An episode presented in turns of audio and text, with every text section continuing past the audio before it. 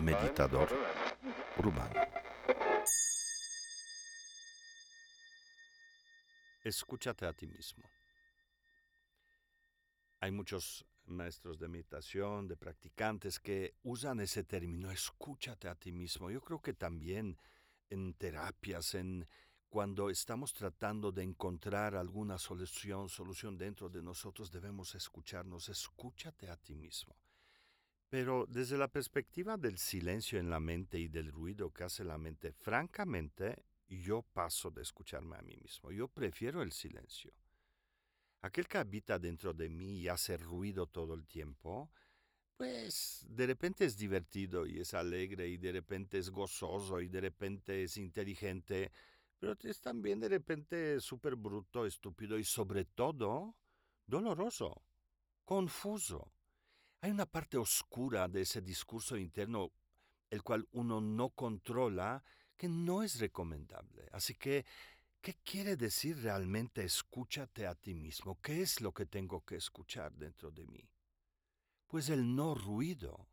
Yo no quiero escuchar o estudiar esa parte que habla dentro de mí todo el tiempo, mientras duermo, mientras desayuno, mientras manejo. Cuando es algo divertido, qué padre, pero cuando es algo complejo, complicado, denso, tenso, pues no, no quiero escuchar eso.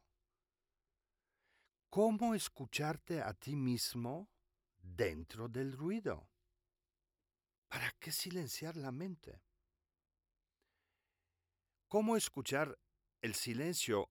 Lo platiqué en la sesión anterior Búsquenla, por favor, porque esas mecánicas que por un lado vienen de técnicas de meditación que podemos aplicar y francamente entrenar la mente para que permanezca en un, eh, un, estado, un espacio libre de ruido interno y descanse, se vuelva espaciosa, porque cuando hay espacio en la mente hay lugar para otras cosas, por ejemplo, para, para alegría.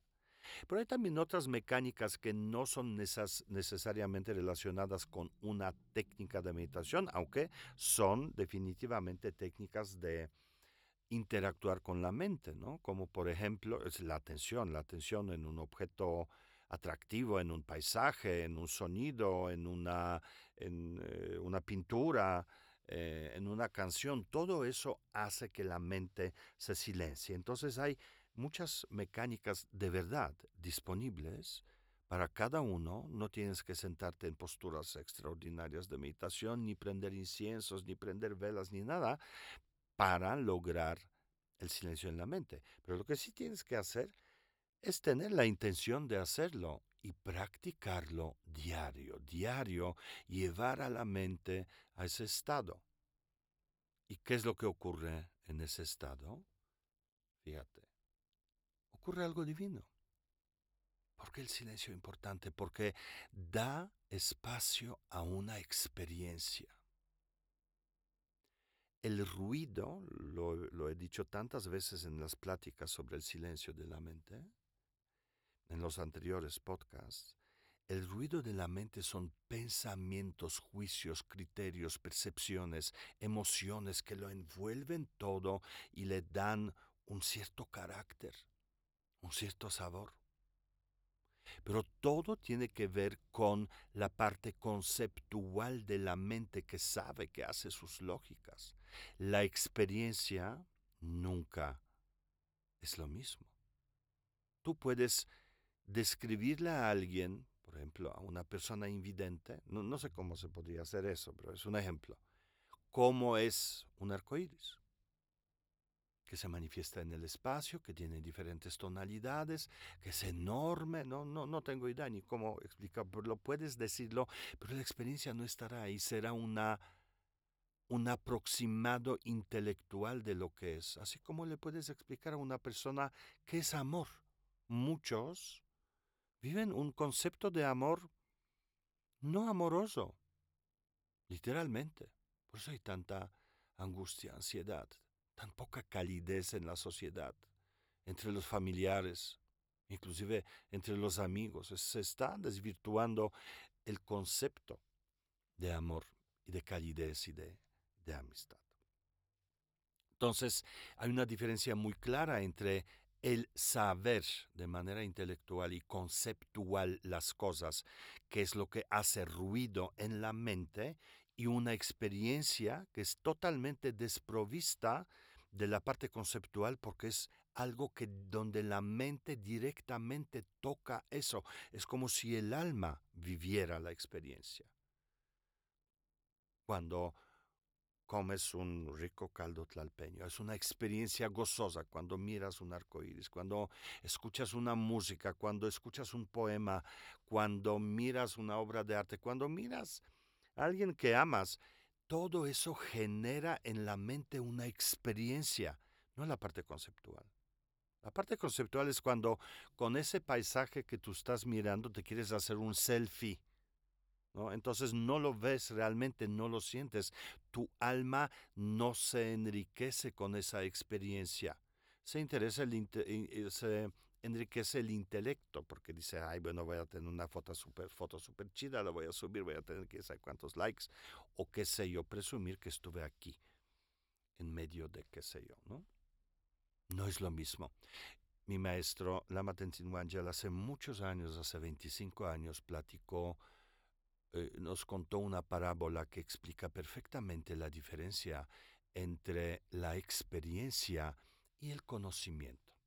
Yo a lo largo de enseñar las prácticas de meditación transformé esta parábola y la adapté a las condiciones mexicanas, así que les voy a contar mi versión, pero la esencia y eh, está ahí, en la, de la enseñanza de Tenzin Wangyal Rinpoche.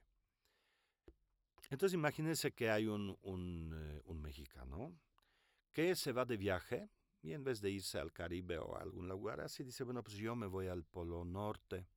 Y se va al Polo Norte. Y estando ahí, entra a un pueblo, yo que sé cómo llamar eso, donde viven los esquimales, y conoce a uno. Y empiezan a platicar, ¿no? Pues aquí que la nieve, que la morsa, que la foca, que, que sé yo, que los osos y la noche, todo, todo de lo que se pueda hablar en las condiciones de allá, del norte, del Polo Norte, y de repente pasan a temas ya personales y entonces el esquimal le pregunta a nuestro amigo eh, mexicano, ¿y tú qué haces? ¿A qué te dedicas? Y el chavo dice, pues yo me dedico al cultivo de naranjas. Y el esquimal dice, ¿qué? Bueno, naranjas. Dice, ¿qué son naranjas? Bueno, la naranja es una fruta. Y el esquimal dice, ¿qué es una fruta? Y el otro dice, bueno, crecen árboles. Y el otro, ¿y qué son árboles? Son unas cosas verdes que salen de la tierra. Todo lleno de nieve, cero cosa que salga de la tierra. No hubo manera de explicarle al esquimal qué es una naranja. ¿Y qué se hace con eso? Se come por... y así. Entonces la discusión terminó y nuestro protagonista dijo, no, bueno, yo no voy a perder tiempo aquí con este ignorante que no entiende nada, me voy. Y se fue.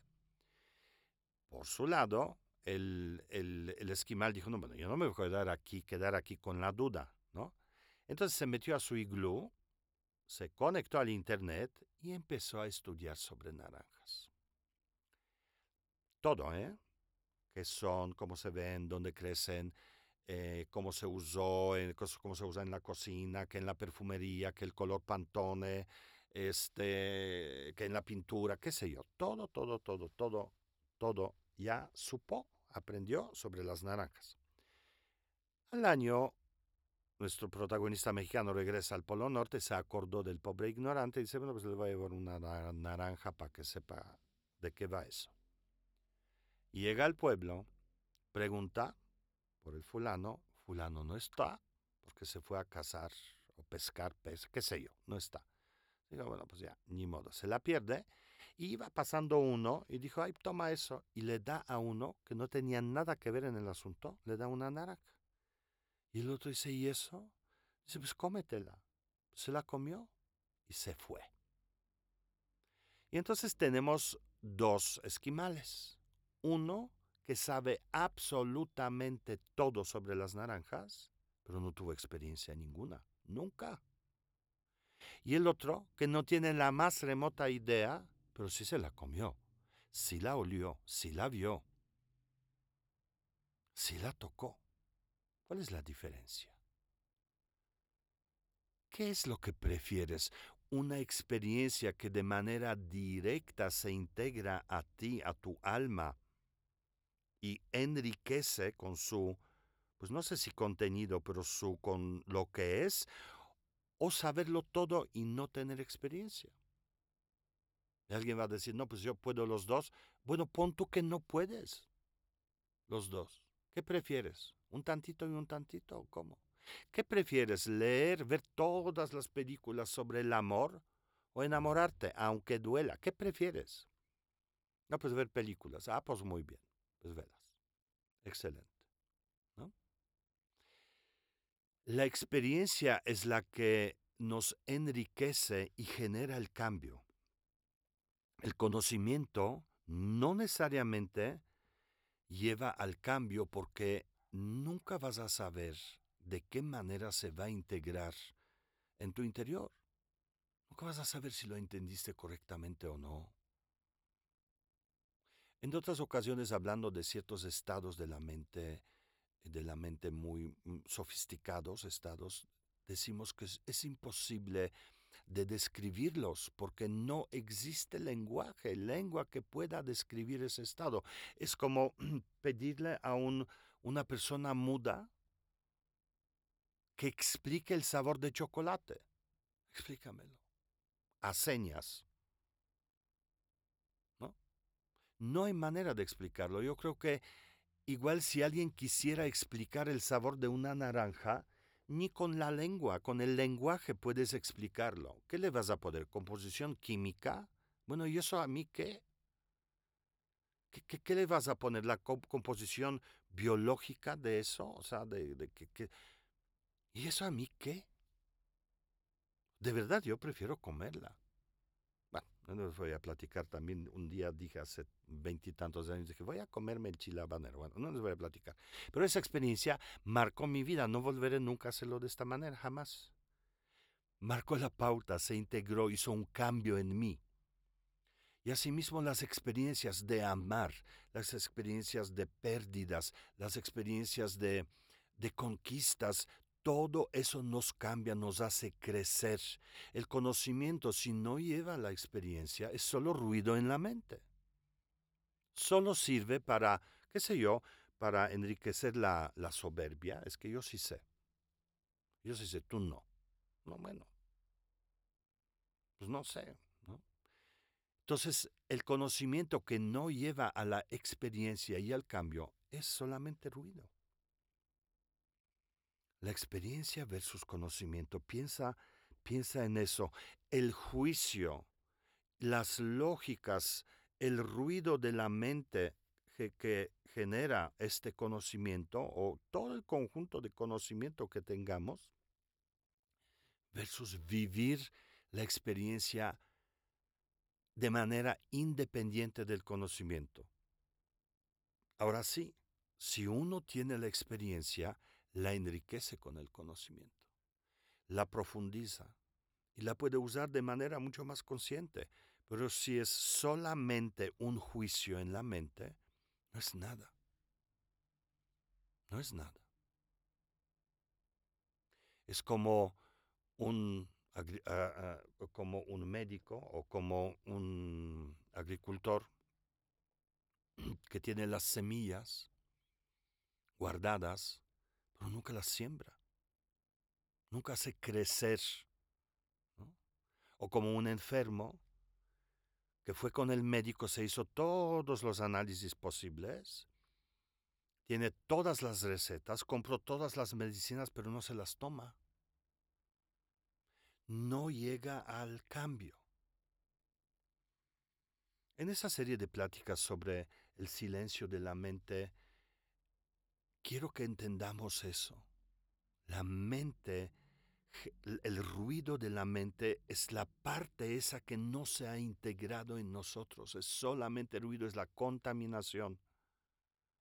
Y tú, que me estás escuchando, que tal vez quieres ser practicante de meditación más allá de relajación, practicante que quiera cambiar algo en su vida y en su mente, debes entender eso. La experiencia cambia. La experiencia del silencio en la mente hace que lo que sea que experimentes va a ser más rico, más pleno, más completo.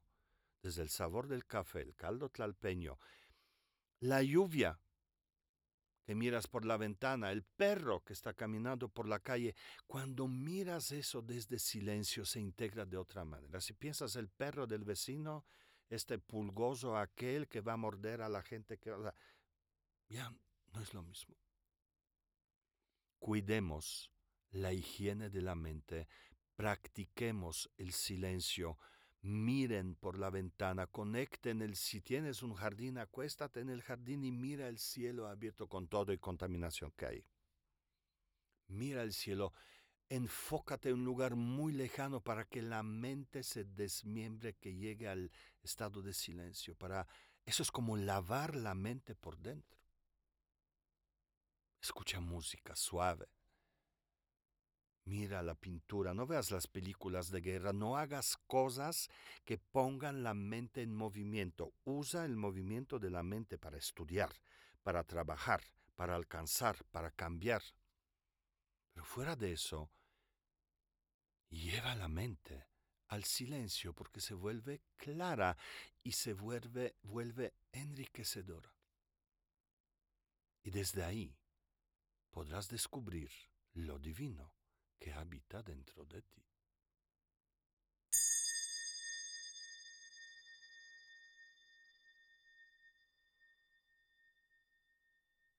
Este es un podcast producido por Southside Bros.